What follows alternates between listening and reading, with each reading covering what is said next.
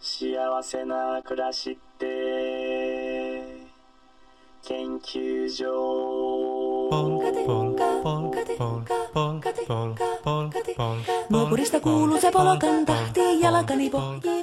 えーラボラトリア所長のラブララボララボラトリアっつったのロラボラトリア所長の一郎アホパイネンですえ、マーケティング局長の説法のとねです。なんで説法のタイムでしょうがない。ちょっとわかんない。えーこの番組は幸せな暮らしってなんだろうっていういい年をしたですね僕ら大人が未だによくわかんない問題とですねこれからの幸せの価値っていうものをまあ2人とももういい年になったんだけど未だにこの痛い頭の経験値で、まあ、考えられる範囲でいろいろこう縦横無尽にリーチ広げて考えていきたいなと思います。えーでねのとね。はい。まあ今幸せなのかと。お前幸せなの？今うーん、うん、うん。まあ、ああの、相当幸せだと。あ相当幸せなの相当幸せだと。いつからいつから相当幸せなの？えっ、と、今の職業についてから、えっ、と、多分転職なんだと思うので、それがやっぱり、それができるのは幸せ。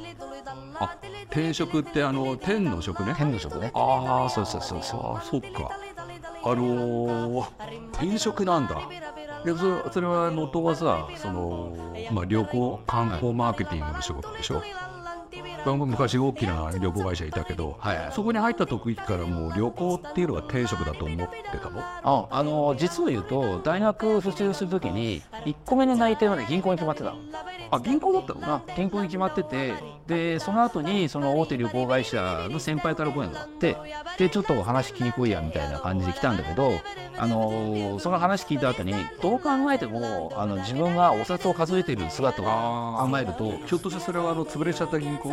えっ、と あのあんまりあまり幸せな姿は見せ結べないなみたいな。ああそうなんだ。はいあのー僕らはね高校ね小中高同級生だからさ。ね、高校は銀行に行った人は随分多いじゃない。おい。で潰れた銀行あるよね。ありましたね。そそっち系の銀行？えっとそうそうそうそうそう。へえそうなんだ。はいはい。あー、まあ、確かにね能登が銀行に行くっていうのはまあそうね。銀行に行ったらやっぱりああ銀行に行ったんだと思ってるもんね。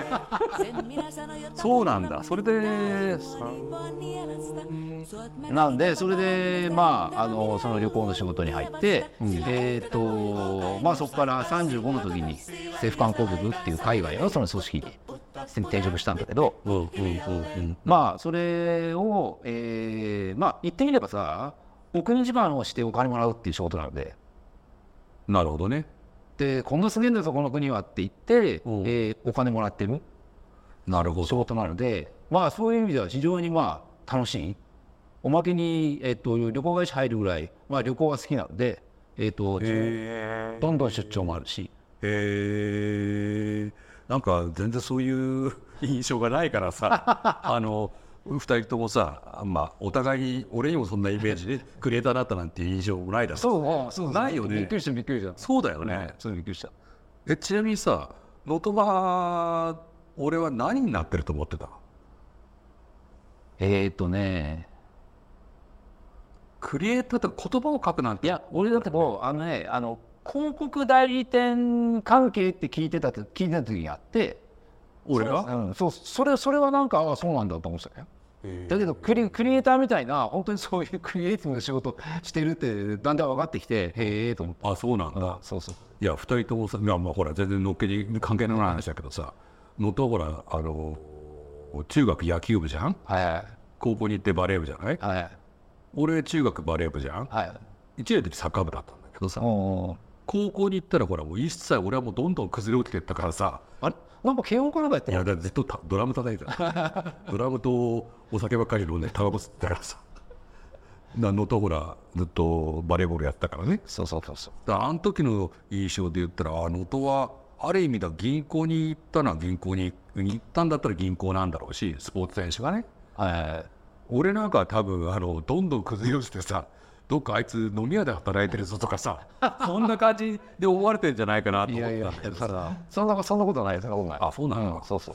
いやまあそのまあ転職で幸せだったり仕事がね転職で幸せだってすごくいいことだけど俺もね転職だと思ってよ。はい。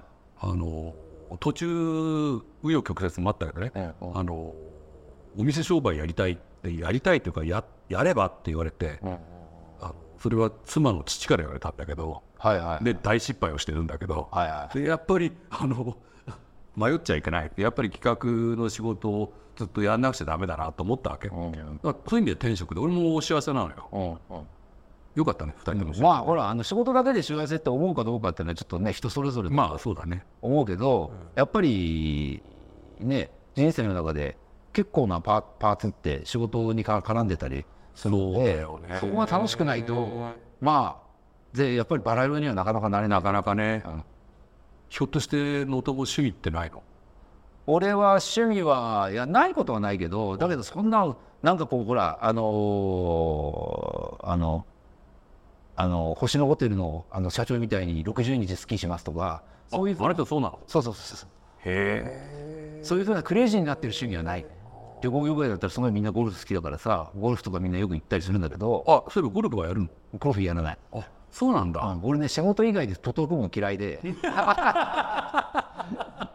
でなんか土日にさどゴルフ場でさまた上司とかさあの商売仲間の顔見るの嫌じゃん。ゴルフそうか旅行業界ってのはゴルフやるわけね。旅行業界ねゴルフへえ。なんかあんまり幸せなイメージがないな。なんかちょっとあんまりかっこよくないね。まあっていうね、えーまああの無駄話になっちゃうけど、まあ、今回そのまあ能登とねこういうことを始めたいなって言ってるのは、まあ、幸せな価値って何？っていうことをさ見つけたいなって話があるんだけど、幸せな国って言えばまあフィンランドがね、うん。世界一幸せだっていう何年も言われてるじゃない、ねで能登と話すようになってどうしてフィンランドって幸せって言われてるのか、うん。フィンランド人って本当に幸せだって自分たちのこと思ってるのかとか。さ、はいはい。まあ前にも聞いたけど、まあ、そんな話をちょっと改めて聞きながらフィンランドの、まあ、人とか森とか、はい。暮らしみたいなことをちょっとこのラボラトリーをしてみたいなと思ったわけですよ。それでえっと今ね日本僕らほら日本に生きてるでしょ？まあ能登もフィンランドに暮らしてるわけじゃないじゃない、日本に生きてて。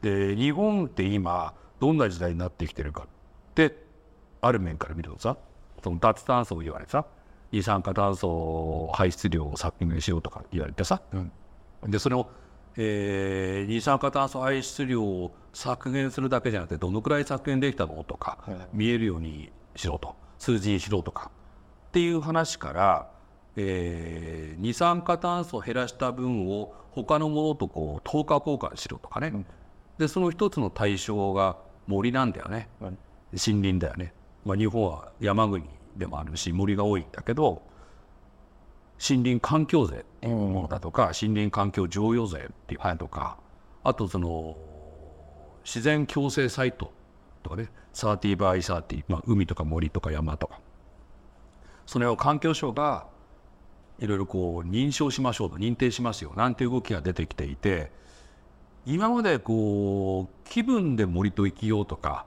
えー例えば旅に出ようとかね、はいはいっていうこととは違った意味で、はいはい。すごく森を意識しなくちゃいけない時代になってきたなと思うわけ。だから一つ言えばもう二酸化炭素の吸収源としての森っていうものをどう見ていくかを、おそらく一般人もはい具体的に考えなくちゃいけないっていう時代に入ってきたなと思ってるわけ。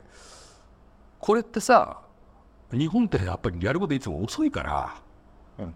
海外だとこういう動きってもっと前からあった？フィンランドなんかどうなの？えっと前からあった。もうフィンランドはそういうサステイナブルなことに対する国民のなんていうのかなフィージビリティっていうかこう合ってるか合ってないかっていうで言うととっても合ってる合ってる。っ昔からそういう考えはもう生活習慣の中に染みついてるんで。だからもうあの彼らにとってはもう当たり前のことだしそういうふうに政府が例えばあの、えーフィンランドでも2030年30年までにカーボンニュートラルの国になりましょう。って設定してるねで2030年って日本2050年2005えいや一応2030年だよ。2030それは世界と合わせてるよ、ああ。うん。なのでだからそういうところでは、えー、と非常にそういうのは受け入れられやすい。うーん。そうねえ日本でこのさ森林環境税ってさあの全員が今度一人1000円徴収されるんだよね。知ってるかもしれないけど。で森林環境譲与税っていうのは、まあ、集めた税金を今度各自治体にさ配布してで要は森を、えー切って、えー使ってで若い木を植えろって言われてるんだよね、まなんかこれもねちょっとなんかまあ一辺倒になりそうなんだけどさ年老いた木が日本ってやっぱりものすごい今増えてるんだってさ、うんこうえー高齢化する木、えで木も年を取ると二酸化炭素のやっぱり水がよくなくなるみたいでやっぱり若い木がたくさん吸ってくれるっていうんでとすると古い木を伐採してで使ってでまた若い木を植えなくちゃいけないってことじゃない？多分であと杉とかあの要は針葉樹がさある時から多くなって広葉樹が減ってるって言われてるけど、はい。やっぱり使える木って相変わらず針葉樹なのかってちょっとよくわかんないんだけどやっぱり若い木を植えろっていう時にもみだとかさ楓とかって広葉樹じゃなくてどうしても杉とかヒノキなのかな？っていう話もあるそうだけどでもいずれにしろ若い木をどんどん植えて古い木は使おうとか、伐採あの間伐するとか。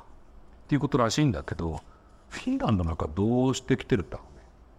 フィンランドは、えっともう昔から、えーすごく面白い話があるんだけど、えっと NASA の衛星から、えーフィンランドの森を見ると全部荒れ地に見える。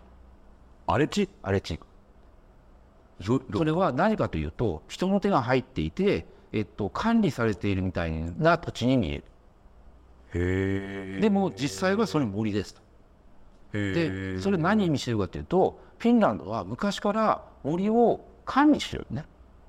森を保護するものじゃなくて管理するものなので、はいはいはいあのちゃんと計画的に、えっと、何年育てて何年で伐採して何年休耕地にしてその次に次に何を入れるかっていうのが決まってるそれでいうとさ今のこの日本の森林環境税もさ森林の経営計画っていうものをきちんとた出さないとこの対象にならないんだって、多分それがもうできてるわけでしょ？そうそうそうそう。そうだからそれは、えっと一つ日本と違うのは多分それ地方自治体に任せてないんだよね。国はやって。るほー。へやってると思う。だでなぜ国がそういうことをやるかというと,、えー、とやっぱりフィンランドは国自体が日本の20分の1しかないから人口で、あ20分の1なんだ、20分の1なんで、えー、とその中でやっぱり専門家に任せてやった方がうまくいくんだよね。へデータをもとにしてきちんとそういう計画を立ててちゃんとやりましょう。うん。でそれを例えば日本の自治体全部にその専門家を用意しなさいっていうのができるのか。ああ日本ってさそれにさフィンランドとさ、まあ、国の方、まあ、国っていうか地形も違うしさ山の高さとかその深さも多分違うじゃんね、う。ん。フィンランドは割と扱いやすいのかな？扱いやすいフラットな国なので。フラットの国なんだよね、あの一番高い山でも1000メートル、確か1000メートルぐらいしかないんで、あー。じゃあ割とこう、まあ、図面が引きやすいっていうかさ計画立てやすいんだろうね。計画立てやすいと思う。あー。ただまあそれも、あのーものすごく長い間もうやってきているので、ある程度もうこうサイクルができてきてる、でできてるんだよね、日本みたいにこれからやりますみたいな話ではないので、でもそ今の話だけどその辺聞くとさやっぱりフィンランドにその森林の経営管理みたいな経営計画とかその辺は学べる点はなんかありそうだよね。えっと、結構日本の和歌山県とかの森林関係の人たちが勉強に行ったりとか、あやっぱり言ってるんだ行。ってる行ってる。で例えば、えっと、日本の森とかってやっぱりマンパワーで管理するみたいなところがあるじゃない？ああのしこりが入っていって、えっと、枝払ったりとか、そういうようなことも全部人間がやりますみたいな、でフィンランドって機械化されてるんで。あそうなの？機械化どころかもう人間いない森の中に勝手に機械が入っていってで機械が、えっとあのもちろん顔コントロールしてる人がいるんだけど画面を見ながらこの木切りますこの木切ります。でそれ何年前くらいからやってもうずいぶん前からやっても20年とかだよね。日本はさ今その森林環境税環境譲与税の使い道？林業従事者をまた増やさなくちゃいけないっていうプランが結構多く見えるような気がするの。人だよそうそうそういう人人みたいのがなくてだから伐採する時も、えっと、機械が木を持って下でビーって切ってこれを横にして、えっと、このここにあの刃がて刃がついててうん。それで自動的に枝をバーって払ってうん。でどんどんどんと切って、えっと、丸太にして持っていく相当進んでるっていうか進んでるわけでもないのかそれは。あのね進んでるとうん思うけど世界最先端ということは聞いたことないんで。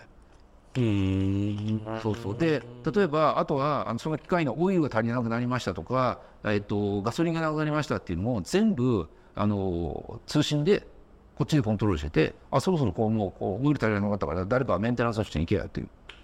えー、それ日本はさそれをこれからやんなくちゃいけないんだよきっと、やばいねやばいよね。だからたすごくその辺はあの日本も時間かかると思うし一朝一夕にできないし。ああとはやっぱり植える木とかはあのー商業事事業者に勝手に任せない方がいいと思うし。へそうするとスギ花粉症みたいなことになっちゃうわけだよ。早く育って一番お金になる木にしましょうみたいになっちゃうわけでいやその辺のねいやなんか能登からそういう返しがあるとは想像もしてなかったんだけどあフィンランドもたくさんいい木こりがいるよとかさそんな話かと思ったんだけどなんかみんな中で歌歌ってるとかさ。違うんだね。全然違う。それはさロボティクスとか今でいうその、まあ、IoT もそうだしまあ AI だね。うん。リモートセンシングもそうだけどそれ辺はもうすでにもうすでに十分やってるよってこと。ああいろんなところでそういうこう技術をやっぱり利用してあの利用しているのでで例えば 5G はいはい通信通信システム 5G ってあれフィンランドの技術なので。あフィンランドの技術なの？うん。これ 5G は。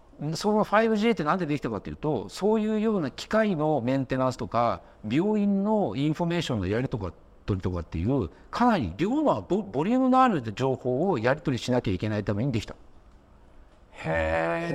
い一番最初は。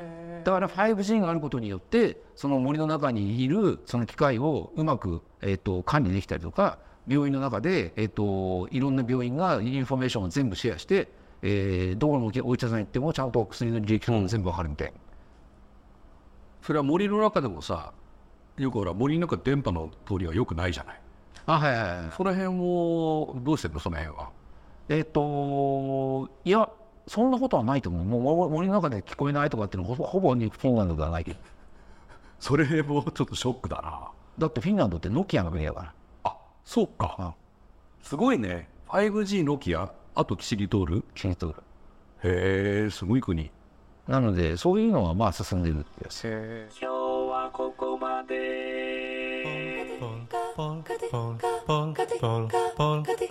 Nukurista kuuluu se polokan tahti, jalkani pohjii kutkutti. Ievan äiti se tyttönsä vahti, vaan kyllähän Ieva se jutkutti. Sillä ei meitä silloin kiellot haittaa, kun me tanssimme laijasta laitaa. Saliveli hipput, tupput, tapput, äppyt, tipput hiljalleen. Hei, hoi, hei, hoi, hei, oli...